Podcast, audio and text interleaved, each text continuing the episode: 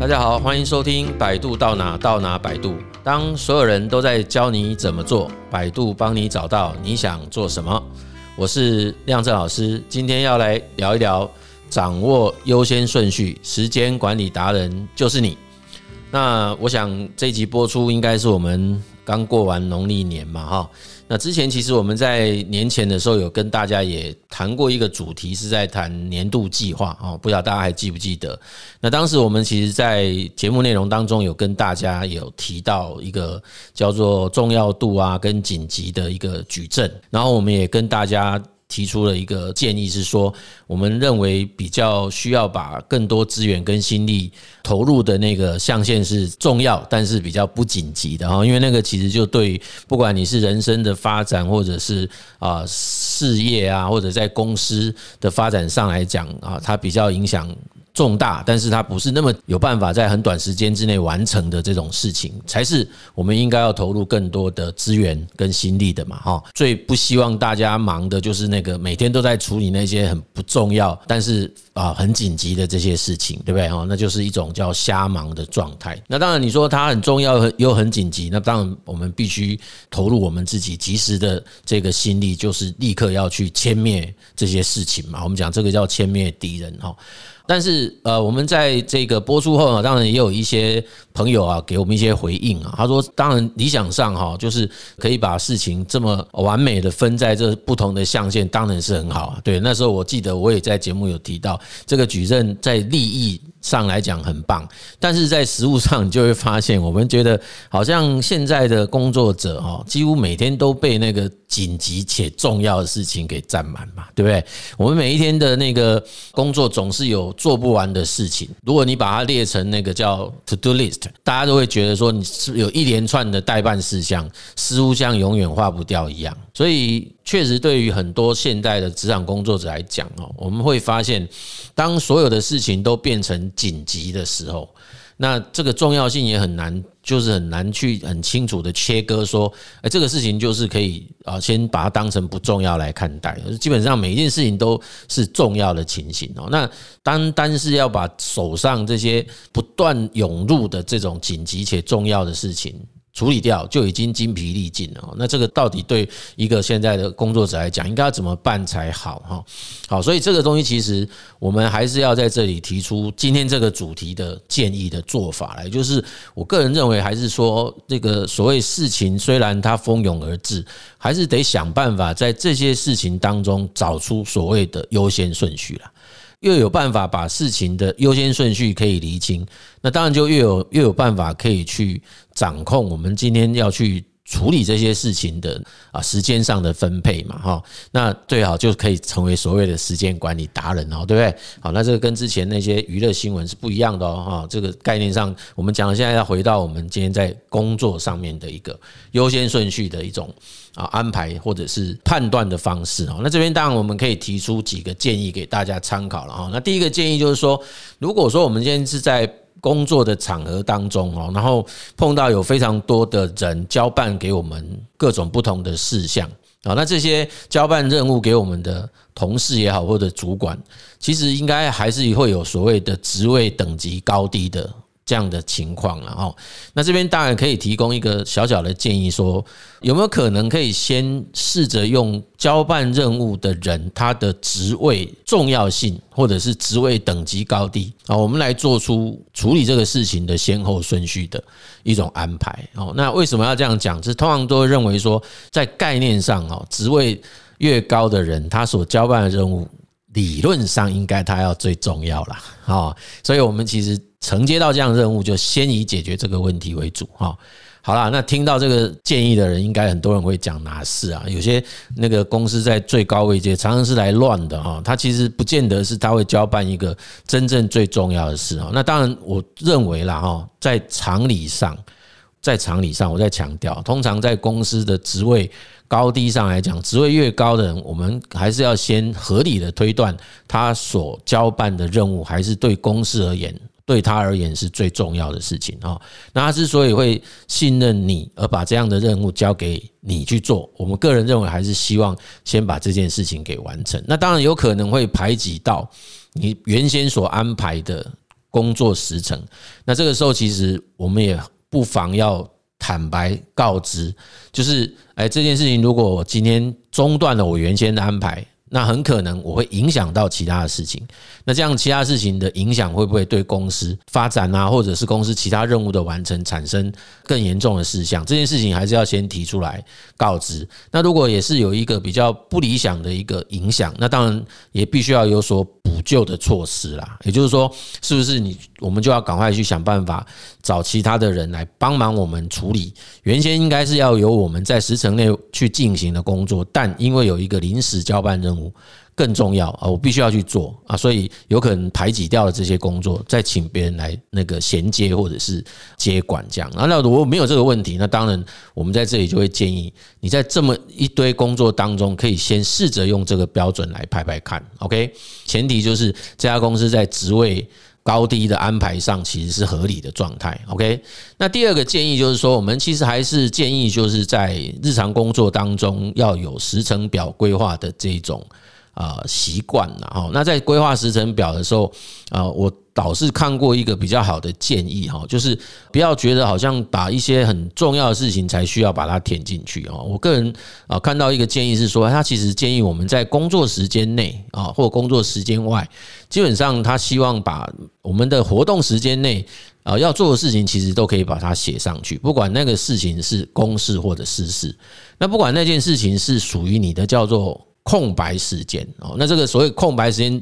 的原则也是很重要，那就是你要把它称为缓冲时间也可以，你把它称为那件事情就是发呆时间也没有关系，反正它就是一个啊不做任何事情，不安排任何行程。OK，那这个空档时间我们就直接在那个行事历行程表当中写上。OK，maybe 这两个小时它就是一个空档时间啊，这个空档时间要做如何安排，当然你可以去再去制定一个空档时间的处理的一种方法了哈，或者是一些规则哈。那不管怎么讲，就是在这个有那么多事情要去处理的情况底下，越是能够把自己的啊日程表规划把它做好，我们就越容易把这些代办事项放在适当的时间内去处理它。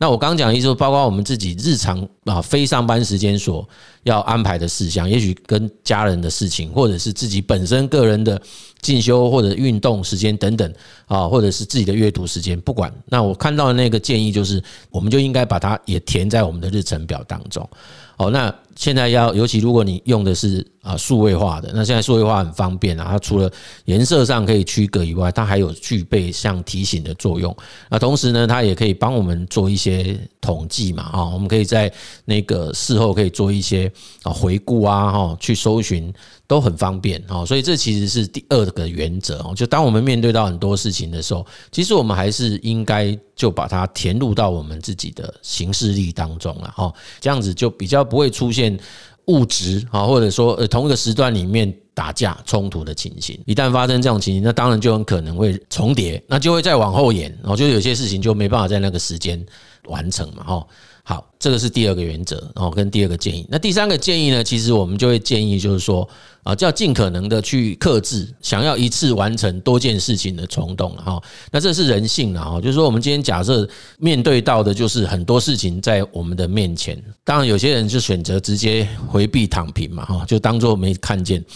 然后你就发现他就越堆越多，那越堆越多，那个到了一个阶段之后，可能前几天啊的事情，他也想说算了，反正也没人追。可是就，可是有一天很可能就会有人来跟你要债，对不对？好，那就会发现这样的情况，就会让自己时常处在一种呃心惊胆跳的状态，或者是。经常会有很多意外啦，也就是某些你无法预期的时候，就会有一些有人突然来找你要东西，这样哈。所以其实呃，这是一种；另外一种人其实是会很想要赶快把所有的事情都完成，所以他就会同时启动一次去同步进行好几件事情。那他可能在不同的平台啊，他可能用 email 同时在处理事情，又打电话，又自己在做一些企划案啊，或者是在跟别人开会等等。反正就是他把这些手上的事情，他并不是叫做循序渐进、按部就班，而是同步展开。那其实这种现象，我们确实是蛮常发现，就会看到我们蛮多的工作者，当我们去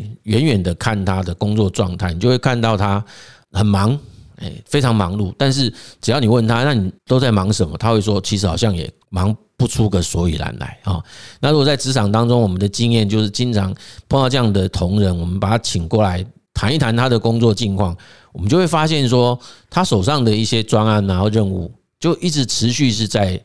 进行中。哎，就是我们可以形容，就是假设他是同时在啊四五条跑道上跑步啊，那你就看他就会从跑道 A。哎，跑了一阵子之后，他就跳到跑道 B，再从跑道 B 的零点开始跑。跑了一阵子之后，哎，他又跑到跑道 C，然后再从跑道 C 的零开始跑。跑到跑一跑就跑到跑道 D。那之后他突然想到跑到跑道 B，然后再接下去跑。你就发现这个情形其实就跟我们日常当中大家回想一下，如果你连专注在一件事情上，中间有人打断。比如说你接个电话，或者是有个同事，哎，我有事情跟你谈一下，然后你到离开你的办公桌，到了另外一个地方去谈了半个小时、一个小时，回来之后，甚至都很可能没有办法马上衔接前面那一个做到一半的工作，或者是刚开始起步没有做开始做的工作。那这里人曾经统计过啊，就是我们再重新衔接，有人甚至是没办法接下去的。有些人即使要重新再启动，他可能都得花个半小时、一小时。即便是同一件事都会发生这个事，更何况同时是在处理超过一件事以上的事情，所以我们就会建议说，很多人会觉得，哎，现在好像我怎么每天有做不完的事情？有些人会把它归咎在说，是不是事情太多？可是 maybe 我们重新再去思索，会不会就是因为太多事情想要一次去处理它？所以导致没有一件事情去处理完成，就会一直不断的处于这种未完成的一种状态下，那当然就会越积越多啊。好，那第四个跟这个第三个建议就会有关联，就是我们当然就会希望说，在每一件事情进来之后，其实还是要先去看一下它的截止日期啦。好，那这个截止日期一旦被标示出来之后，我们通常当然也会建议自己要去做判断，也就是这件事情在截止日期之前是不是需要做一些检核，那个还是说就反正只要。譬如说二月十号要完成，你二月十号真的完成就好。他需不需要在提前三天前要做什么事情，或两天前要做什么事？就是自己可能需要有一些安排的。好比说，诶，有些讲师，那他们可能被要求在啊二月十号要交讲义，可是二月十号交讲义指的那个讲义，当然我之前也提过，那个就是属于完整版的嘛。对，所以很可能我们会希望在二月七号的时候就应该要先做。一次的版本，好，那之后很可能在八号的时候，人家要回馈一些意见啊，那九号会再修改，好，那也许九号就可以提前交，那也许没有的时候再修改，十号就可以最后顺利的完成哦，类似这个概念。那当然最理想的状况，我们还甚至会觉得有另外，我曾经看过另外一个人，他很他更厉害的是，他都会他都会提前完成，诶，他的二月十号，那假设他的起点是在。二月一号好了，他只有十天的时间，那他会要求自己在三天内，他就把百分之八十的事情完成。那甚至于他甚至说会超过百分之八十，反正他就会留个百分之二十的工作是在后面一个很长的时间去收他。哦，那所以其实这是另外一种做法了哈，就是看看各位，就是把那个所谓的截止日期挑出来，你可以照着这个截止日期的一个节奏。啊，你自己去分配一个节奏去完成。那另外有一种建议，它其实反而是说，截止日期出来，我们应该要把截止日期拆成那个二八法则的概念。哎，你请全部的权力用百分之二十的时间去完成百分之八十的工作。啊，那你把剩下百分之二十的工作。用那后面百分之八十的时间去做它。他说这样子的话，基本上工作会越来越轻松。这是我曾经在某一个日本的工作效率专家的书籍上读到的方式哦。那大家也可以去试试看。然后，虽然他其实坦白讲要去贯彻它，好像不是这么简单。但是我看了那本书以后，我是很快速的从头看到尾，我觉得蛮有道理。而且他确实是举了非常多他实际的案例。那我我记得当初看那本书完了之后，我其实有实践过哦，那就发现好像在某些事情上还是真的有办法做到这件事。因为我们其实只要仔细去回想，还是会发现蛮多情况，我们是在最后的关卡才把事情完成的。那你仔细想想看，最后那个关键的时间，事实上换算换算，好像就是那个百分之二十。所以你与其等到最后那百分之二十，譬如说以十天的工作天来讲。与其你等到第第九天、第十天或第八天、第九天你再去做，你不把它放在前三天嘛？就一二三天就把你后面八九十这三天要做的事情完成了。他说，其实在心情上会完全不一样。哎，那我我蛮同意这件事哈，所以我当初这样的实验，我觉得是大概成功的次数是超过一半的哦，就是呃当时的任务成功。那到目前为止，我仍然有蛮多比例的工作是这样安排的，就是我们提前被告知在什么时候要截止，那我们事实上是在接到这个消息的前面几天就先去把它完成，大多数的事情。那后面就会去收尾它。当然，如果说你变成一种习惯之后，也不要说刻意把那二十趴留到最后一天嘛。哎，对，那个也没必要。那但是我记得为什么那个作者他特别讲到说，你还是不要提早交卷的原因。我特别记得他讲的，因为他这个纯粹就是给工作者的一本书啦啊。我特别记得他这样讲，他说，譬如说。呃，今天有一个任务下来，有个计划案叫你用十天的时间完成，结果他可能在两天到三天左右就完成了百分之八十。他个人认为说，后面那七天八天的时间，你再慢慢把那个另外百分之二十完成，那最后当天啊要求的最后一天，你再把那个报告交上去就好了。那或者说，如果有约定在前两天要先去做一次讨论，那你就是在最后前两天再交就好。他的用意是要干嘛？他用意就，这样子你才不会被你的主管发现你又有多出了三天空档时间，所以他就会再给你多的任务哈。那我觉得这个这个道道地地是为了职场工作者而写啊。诶，那当然有些听众也会觉得，那当这个当然 OK 啊，这本来就是这样。可是我个人认为哦，不要怕事情太多啦，我还是觉得有能者就是你可以多做一些事啊，因为每做一件事情。都是在各位的职业生涯的历史记录簿上面留下一笔足迹嘛？哎，那这些事情我都会认为它都会成为未来职涯发展可以被加分的内容啊。所以，当我们从另外一个角度来看待这件事，我反而觉得应该是要尽可能的在有限的职业生涯时间内去累积足够的经历跟那个。足以被人家提出来的哈，那不过还是会有一些风险呐，因为有些主管就会说，哎，看起来你好像每个案子你都只需要花七天就可以完成了，好像就给你百一十天，你就是好像六七天就好了，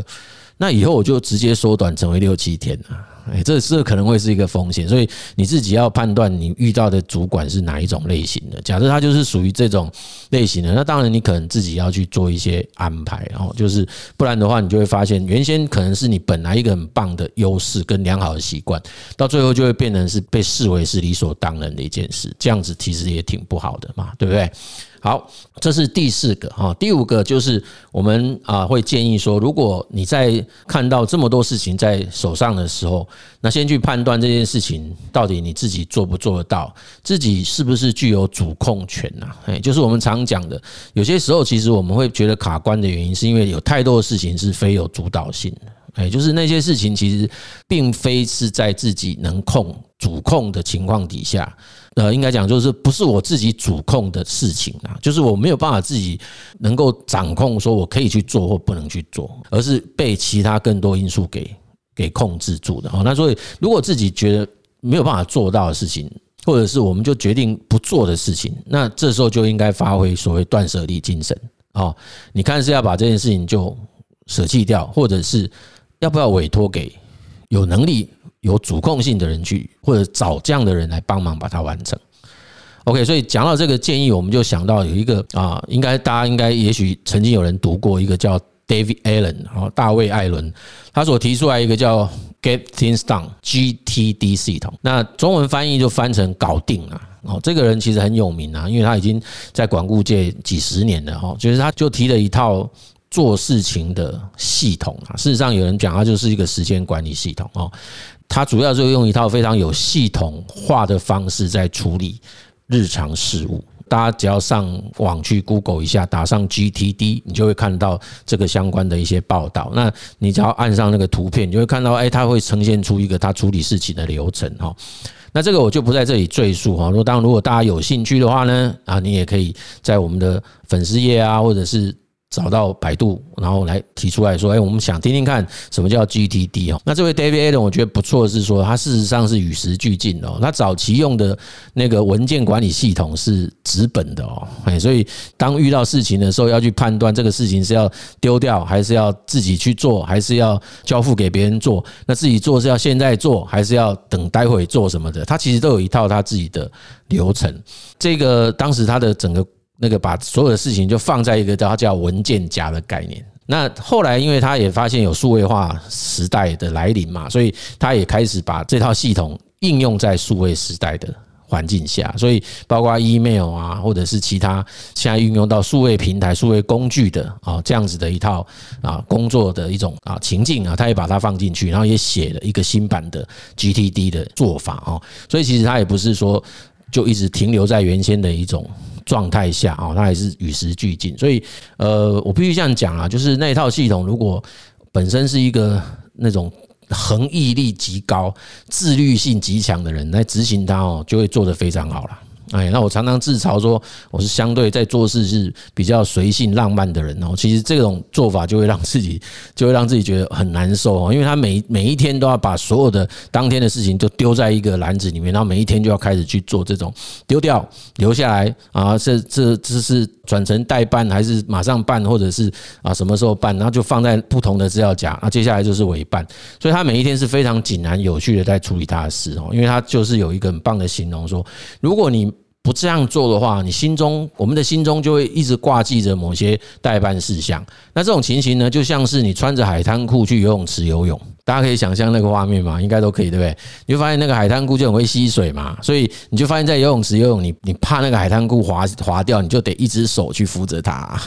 哎，不然的话就会真的到到时候上岸的时候，你会没有穿裤子这样，所以你就会就会让我们感觉就你就很难移动嘛，哎，所以他就会觉得你就心中会有挂碍啦。讲白话一点就是这样哦。好，所以这个就是最后一个讲到说，当我们判断做不到，还有决定不做的事情，那基本上我们就不要把它排进去，我们要做，是因为它就会形成一种心中的挂碍哈。所以上面就是五种判断工作优先顺序的方法哈。那所以从这样子的一个啊分享当中，我们其实也可以联想到，好像除了工作的事情以外，应该马上就有人联想到，就是跟我们的人生优先顺序也有关系啊，对不对？在工作外，我们日常的一生当中，我们每天的生活当中，还是会遇到非常多重要的决策啊。哦，所以对于这种时间、精力、资源很有限的情况底下，如果我们没有很清楚的去了解自己生命当中的这种核心渴望、价值的重心，很容易就会在遇到这种突发事件啊，或者是这么多事情纷扰而至的时候，我们就会感觉到无所适从。然后也不知道从何切入，不知道从何开始，甚至有可能会患得患失了哦。也正因为如此，所以我们其实大家如果长期关注百度的朋友们，应该都会经常听到我们在很多场合都会讲我们的一个 slogan 嘛。我们一直讲说，就是希望大家可以透过找好方向、做好工作、过好日子。然后可以好好的把人生给活好哈，就进而达到活好人生这样子的一个目标嘛哈，也是我们认为说一个理想人生发展的一个顺序哦，就是从找好方向开始，然后我们进职场就好好把工作做好，那接下来就可以让自己的日子可以过好这样子哦，这是我们几个重要的一个核心原则哈。好，那这一集呢，我们的节目呢就分享到这边哈，谢谢各位的收听。百度到哪到哪百度，我们下一集见。